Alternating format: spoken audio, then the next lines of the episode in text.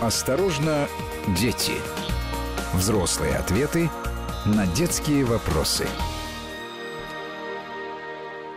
И мы продолжаем в студии Вести ФМ Владимир Аверин. И на связь с нами выходит Ксения Мишонова, уполномоченный по правам ребенка Московской области. Ксения, здравствуйте.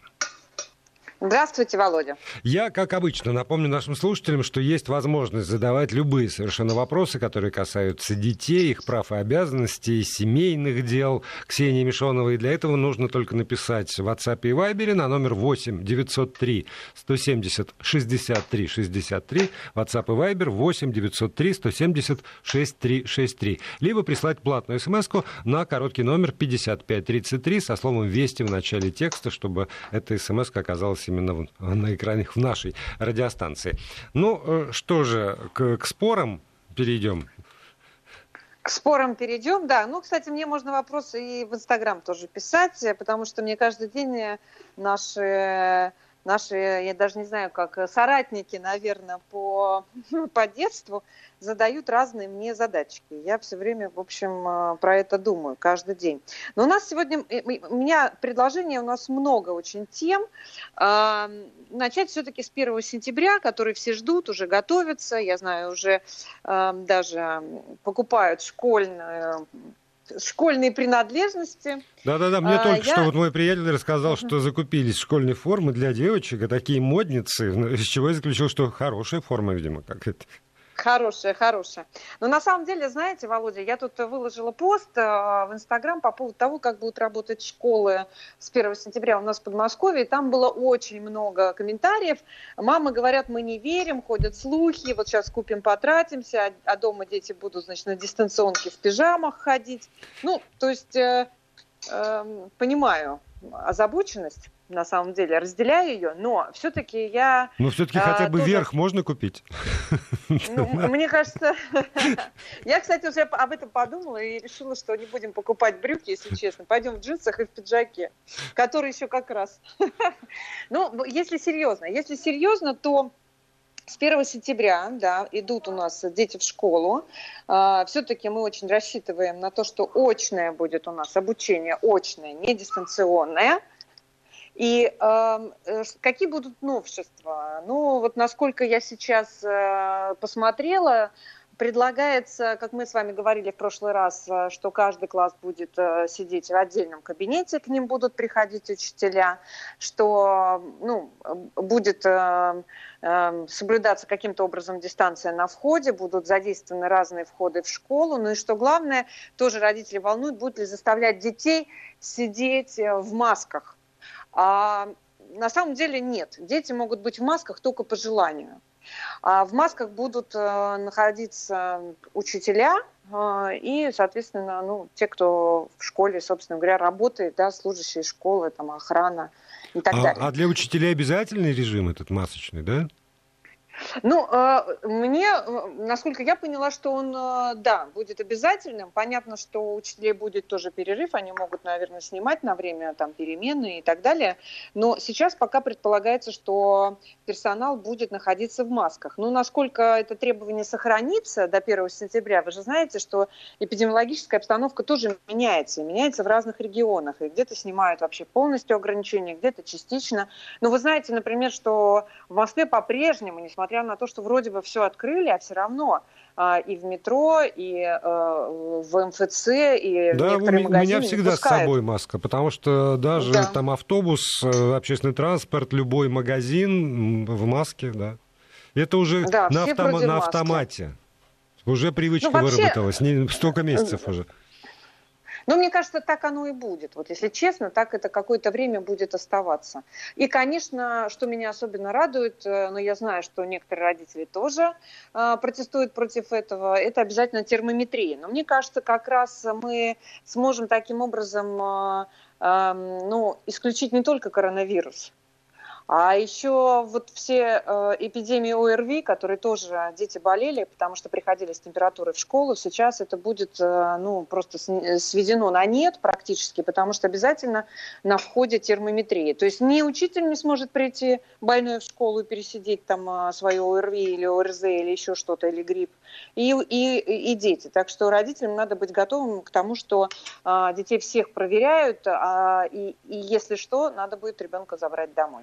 Это вот я совсем не понимаю. А аргументы родителей, вот против, против чего они, что у ребенка измерят температуру?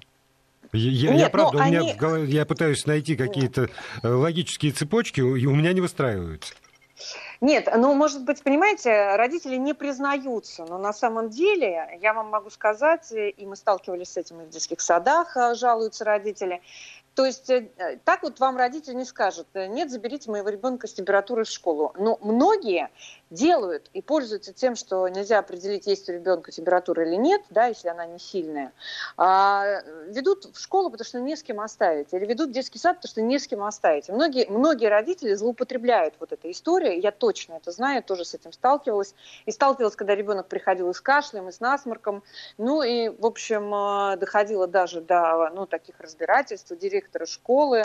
Ну, понимаете, мама кричит, мне не с кем его оставить. Но, с другой стороны, это риск для других детей, соответственно, ответственно. И вы потом, когда поставят на карантин или школу, или детский сад, вы потом сами не сможете прийти, вернуться э, в детский садик или в школу. Поэтому для меня сейчас, э, ну, вот я понимаю, что в интересах детей это абсолютно правильная мера, и я бы очень хотела, чтобы она и осталась, и осталась с нами э, даже потом, когда не будет угрозы такой стоять ковида, как сейчас.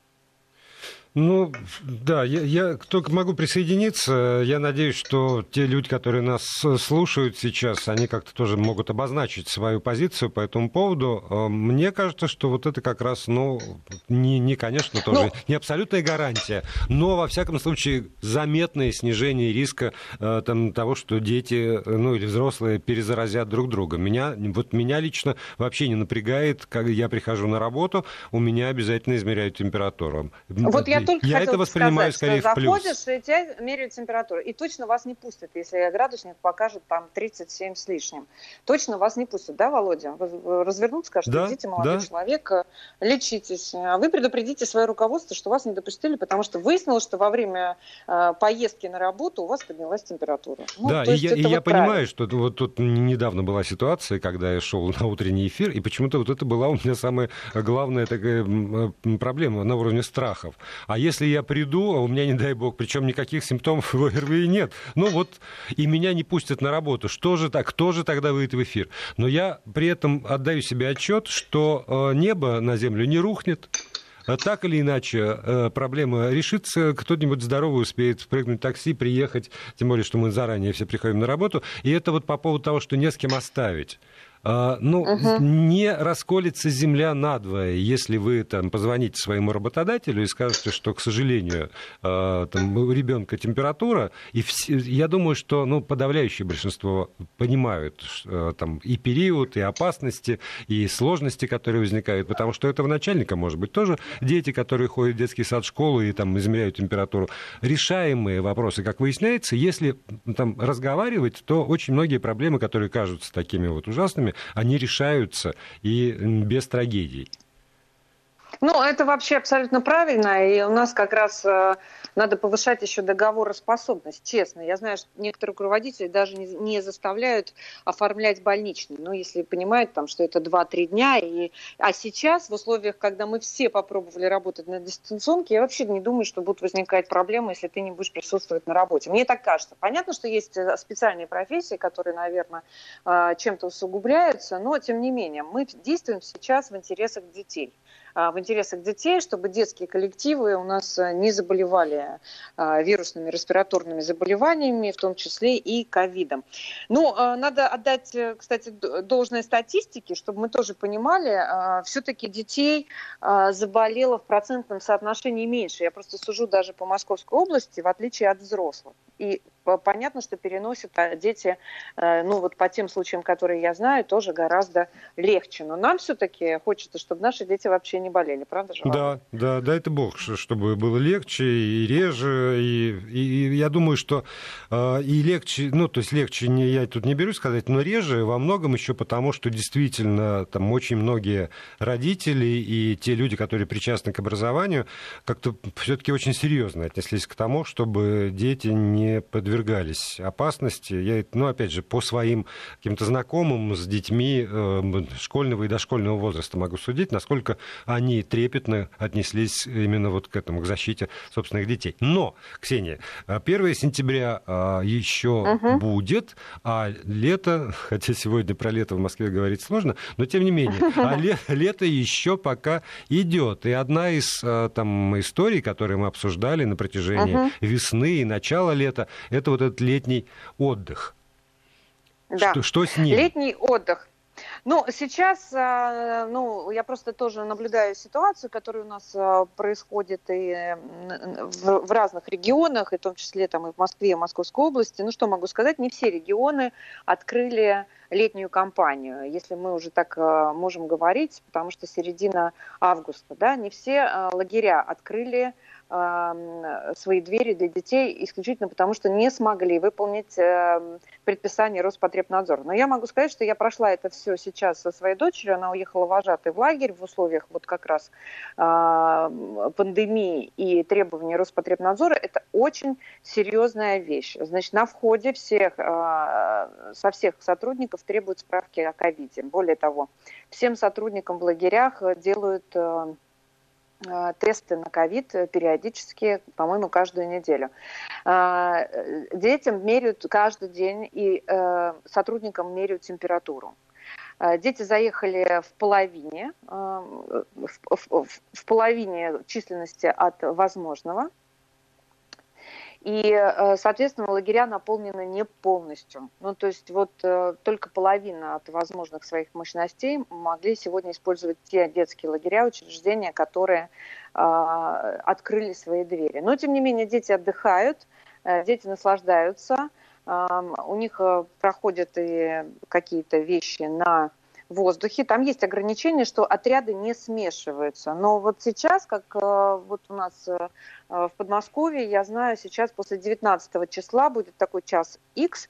Если в лагере не случилось заболевания ни одного, э, там не выявлено ни одного заболевания, то есть ребенок не уехал домой на карантин, а, то э, будут сниматься ряд ограничений, и дети, наверное, смогут общаться друг с другом. Потому что ну, уже полторы недели это такое э, приличное время, когда дети пробыли все вместе, да, и если, значит, соответственно, приехали, никто не болел, когда приехал, и сейчас, если никто не заболеет в лагере, то у них будут какие-то а, а, ну, смягчение идти режима. Но э, понятно, что дети страдают от чего? Что родителям нельзя приехать, э, несмотря на все видеосвязи и скайпы. Э, и, конечно, страдают от того, что родители не могут привести, ну, как мне дети тоже говорили, я общалась там тоже по видеосвязи, что не могут привести всяких вкусняшек. Ну, вот такое лето у нас придется потерпеть немножко. Ну да, а что, а что делать? Все терпят. Здесь вот э, очень много э, появилось uh-huh. таких скептических замечаний от того, что если учитель на уроке будет в маске, то ученики потеряют часть информации визуальной. А я так понимаю, что вот э, эмоциональное состояние учителя нельзя будет считать. Ну и там, да. Но э, я думаю, что э, даже автор этого сообщения понимает, что лучше потерять часть информации, Э, чем потерять всю информацию. А, или там вместо э, очной формы, за которую, заметьте, неоднократно мы обсуждали этот вопрос, и в нашем эфире в том числе, все-таки ратует подавляющее большинство родителей и даже подавляющее большинство учителей. И снова уйти на удаленку. Это все-таки вот все те вещи, о которых сейчас говорит Ксения Мишонова, это компромиссы, на которые идут. А, еще есть целый ряд э, сообщений следующего характера. Зачем вы слушаете чиновников, а не слушаете врачей. Вот сегодня доктор Мясников высказал свое мнение. Только потому, что э, доктор Мясников высказывает э, одно свое мнение. А есть еще огромное количество людей, там доктор Жемчугов высказывает другое свое мнение. И э, я так думаю, что те меры, которые принимают чиновники, ну, относительно как раз того, о чем мы только что говорили с Ксенией Мишоновой, 1 сентября, учебный год, э, там, организация летнего отдыха, это тоже в известной степени компромиссы между э, тем, что говорят разные врачи, и прежде всего прислушиваются к врачам, э, которые специалисты в эпидемиологии, а не в терапии, например, или там не хирургам и не к эндокринологам, и э, их мнение берется за основу, и э, дальше от, от возможных э, от возможного в том числе и организационно, и финансово, чиновники э, принимают решения, которые становятся инструкцией для исполнения в образовательных учреждениях. И странно, что про это, при, об этом приходится говорить, потому что э, мы все с вами взрослые люди. И, э, ну уж там, к известному возрасту, после того, как прыщи исчезли подростковые, мы понимаем, что, в принципе, череда компромиссов э, наша жизнь и отношения друг с другом — это череда компромиссов. И вообще все, что, э, что мы делаем. Только есть компромиссы, на которые мы можем пойти, а есть невозможные для нас лично или там, для общества в целом, или для отдельной части общества компромисса. Поэтому какие-то отметаются, а возможные, вот они становятся основой для некоего консенсуса. И здесь, э, опять же, если э, большинство, большинство врачей или там большинство э, специалистов настаивают на каких-то мерах, и здесь у нас есть уполномоченный орган, который называется Росздравнадзор, вот если там формируется какое-то профессиональное мнение, которое принимается за основу, то да, мы все остальные волей или неволей э, следуем ему. Поэтому я думаю, что здесь вот обрушивать э, какие-то стрелы ядовитые в Ксении Мишонову совершенно не имеет смысла, потому что, заметьте, я ее представлял в начале программы, по ходу программы Ксения Мишонова уполномоченной по правам ребенка Московской области. Она не та инстанция, которая принимает эти самые решения. Она как раз э, та инстанция, которая пытается, если эти решения нарушают права ребенка, как-то воздействовать на тех, кто принимает решения, и отстаивает эти самые права ребенка, а в условиях условиях нашего эфира она информирует о том, какие действительно решения приняты, к чему надо готовиться, а какие, где можно подстелить соломку и как э, в этой ситуации себя вести. Вот, собственно, про это.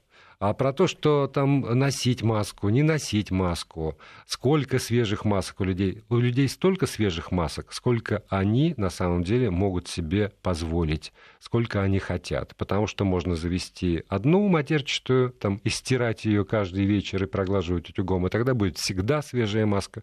А можно никогда э, там не надевать, и тогда не будет ни одной. А уж вот еще, э, извините, поскольку тут зашел разговор, отвечаю на вопросы, зачем носить маску, маску, если у меня антитела и я уже переболел, э, то я могу сказать, опять же, ссылаясь на мнение врачей. Сегодня врачи во всем мире не могут точно сказать, как долго держатся антитела после того, как человек переболел. У кого-то из переболевших они не образуются совсем, как следует из научных публикаций, посвященных ковиду в разных странах. У кого-то они живут э, там два месяца, а у кого-то, может быть, дольше, но, э, к сожалению или к счастью, мы с вами этого не знаем. Поэтому даже если вы переболели, и если есть общее правило носить маску в общественных местах, то у вас же там не отвалится ничего уши. Ну, я понимаю, вот я ношу маску, у меня иногда ушам больно. Но это тоже там, меньшее зло, как мне кажется, на которое я могу в этой э, ситуации идти. Вот Ксения Мишонова с нами. Я э, тут как мог отвечал на вопросы. Да, да, я слышала. Да. А, ну, просто извините, это какая-то такая, видимо, у нас ну, со связью техническая проблема, проблема бывает. бывает периодически, да. Да. Ну, а, а, не знаю, завершая тему масок, могу вот что сказать. У меня тоже лицо очень плохо реагирует на маску. Я не понимаю, из чего она сделана, что там за состав. Понятно, есть трудности. Но э, нам надо смириться. Мы уже про это говорили. Нам надо это смириться.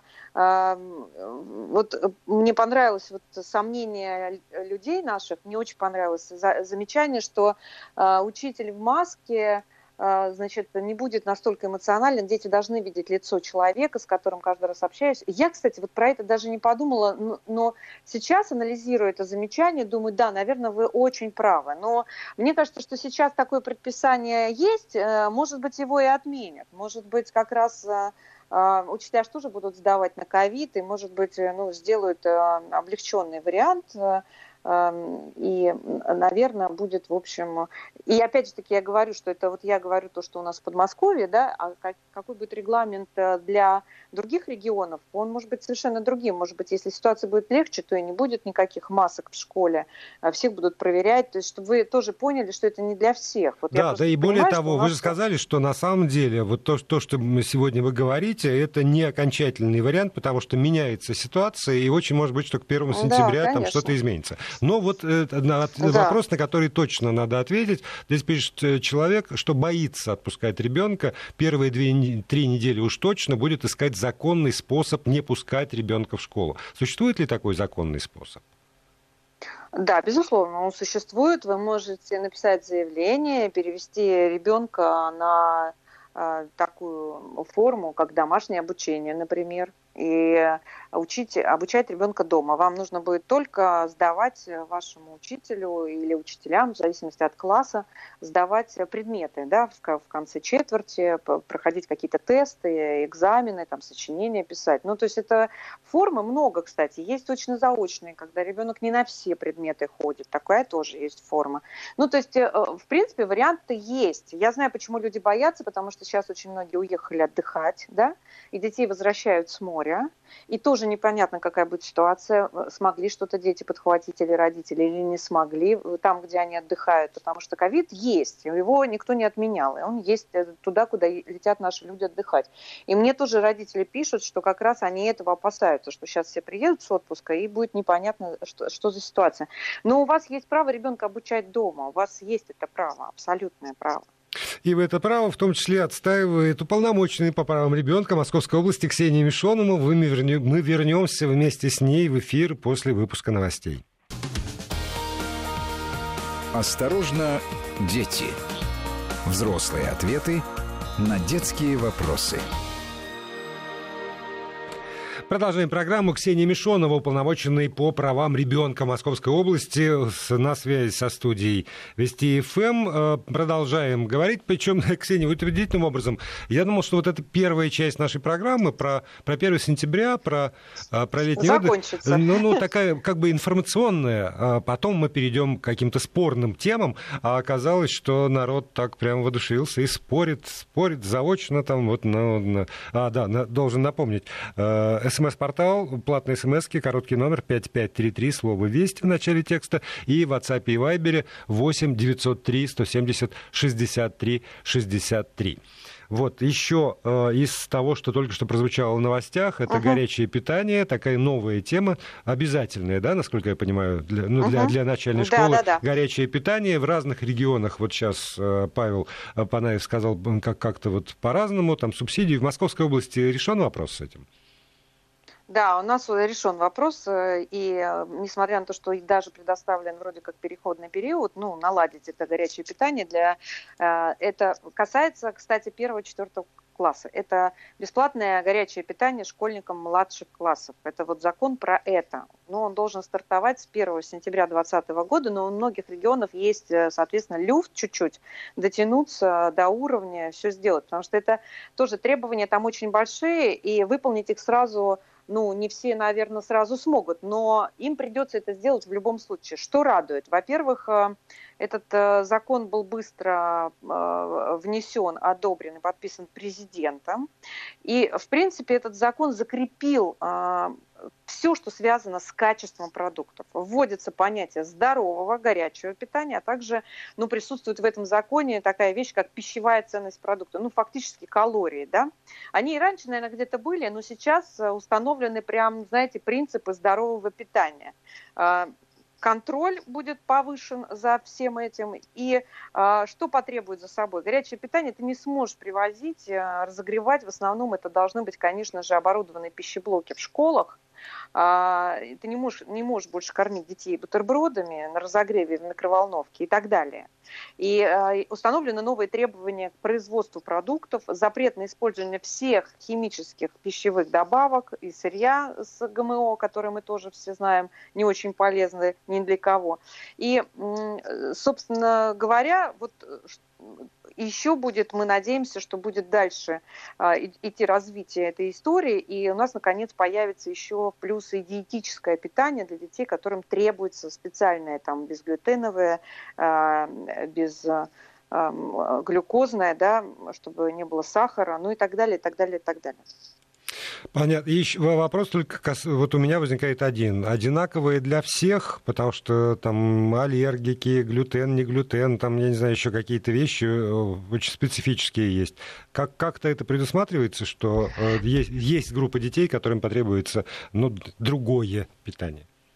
Ну, сейчас э, понятно, что этим вопросом все озадачены, потому что диетическое, оно входит в разряд э, такого специального питания, да, сейчас задача обеспечить всех э, горячим блюдом и горячим напитком. Ну, вот это обязательная история, да, угу. и вне зависимости от того, в какую смену учатся дети, первый, утром, вечером, днем, неважно. При этом, будет ли это завтрак или обед, будет, наверное, решать, ну, то есть это законодательно не утверждено, поэтому будет решать уже исходя вот из ситуации в школе. И финансирование всей этой истории будет идти из трех бюджетов, федеральный, региональный и местный, соответственно, да, и отвечать э, будет э, за горячее питание учредитель школы. Но если, например, учредитель является там, муниципалитет, то муниципаль... муниципалитет будет отвечать. Если это областная школа, значит областная, ну и так далее, и так далее, и так далее. Но про диетическое мы все про это думаем, э, для них должно быть, вот для этих детишек, у которых там гастрит, диабет, особая диета, аллергия, как вы правильно сказали, будет разрабатываться отдельное меню. Это вот как раз подразумевается в здоровом питании. Мы очень надеемся, что это тоже все осилят, сделают, и дети будут получать полноценное школьное питание. И еще у меня вопрос к вам, как вот к человеку, который уж точно лучше, чем я, знает ситуацию, ну, э, назову ее так, социальной, наверное. Э, есть ли... Семьи и дети, соответственно, из этих семей, для которых, э, ну, правда, вот принципиально важно, что их в школе покормят горячим питанием. Абсолютно. И таких семей немало. Очень много семей у нас в стране, где дети реально едят в основном даже в школе. И это всегда была для нас проблема, знаете, в чем? В том, что э, льготники, так называемое льготное питание, всегда отличалось от обычного питания ну, за которые платили там родители, да, то есть чуть-чуть платишь, тебе субсидирует а, город, там, муниципалитет, а, но а, льготным категориям, да, детишек, а, там шли, э, шло другое питание. И нас это всегда а, поражало, раздражало. Мы считали это неприемлемым.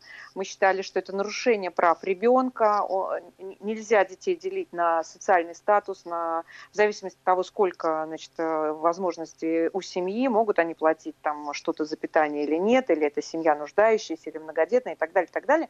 Так вот, этот закон сейчас, конечно, всех приравняет, что нас, ну, что в принципе, что в этом законе нас очень радует, и мы э, считаем, что это просто большая очень победа, что мы добились, что для всех малышей, ну они для нас малыши с 1 по 4 класс, будет горячее питание. Потому что, как вы правильно сказали, очень многие семьи э, как раз э, вот, и, и это касается детей в детском саду, кстати, и в школах. Да? Очень многие семьи как раз ребенка ведут, чтобы он и там и позавтракал, и пообедал, а в детском саде даже и поужинал. Это правда, это прям Не, реальная ну, история. Э, ну, это, это, это плохо, что, что это есть, но это хорошо, что в таком случае действительно у ребенка будет гарантированное питание, хотя бы там в первые школьные годы, 4, да, получается, с 1 по 4? Да, да, да это... Да, Он будет 4. получать действительно там горячее питание, гарантированно э, каждый школьный день. И вот еще, вот все время я говорю, к спорам, uh-huh. к спорам. Один из споров один из споров, который разгорелся и который, который меня не отпускает, э, лично меня, но и не только меня, судя по всему, это спор по поводу э, ЕГЭ по иностранным языкам. Причем ага. даже не то, что давайте введем ЕГЭ и по мановению волшебной палочки, значит, все заговорят у нас на том или ином иностранном языке, а аргументация людей, которые выступают на разных уровнях там, против э, ЕГЭ. И в частности, я тут недавно прочитал мнение человека, который там облачен разнообразными ну, uh-huh. там, погонами закавычено, ну, там, чиновник, вот, который сказал, да, в общем, это никому не надо. Это может быть для Москвы и Петербурга э, там важно, чтобы дети знали иностранный язык, а для огромной России там никому он и не понадобится, потому что они там в Турцию на отдых не ездят. И во мне прям закипело все. Потому что... Ну, вы знаете, Володь, ну, на самом деле, я надеюсь, что ваших сторонников будет больше, чем того человека, который там высказался. Но, тем не менее, тем не менее, это я надеюсь, потому что я уже заразилась вашим неугасаемым оптимизмом. Но вот э, в ЦИОМ и ваш друг э, Федоров сейчас бы вас заразил пессимизмом, потому что как раз они провели, ВЦИОМ провели большой опрос по поводу вот внедрения обязательного ЕГЭ по иностранному языку, и там выяснилось, что 78% нашего населения выступают против введения обязательного ЕГЭ по иностранному языку для выпускников а школ. Это, ну, это, это, того, вот, это вот, извините, Ксения, это как поставить вопрос? Да. Если меня сегодня спросить, надо ли вводить в следующем году ЕГЭ обязательный по иностранному языку, я скажу нет, потому что в начале надо наладить такую систему образования, которая бы позволила э, выпускнику, там,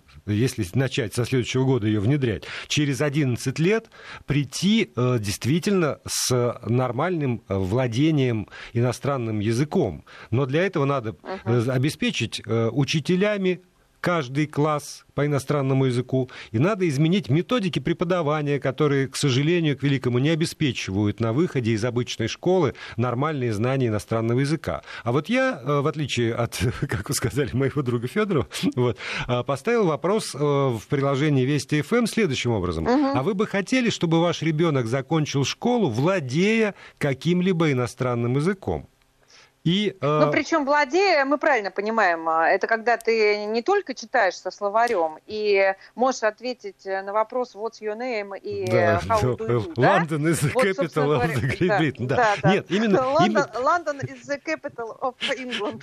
Да, да. Вот. Так вот, на такой вопрос а, ну, для меня, может быть, странно, что 6%, э, вот недавно я зарядил, вот несколько минут прошло, 6% угу. сказали все-таки нет, но 94% сказали да.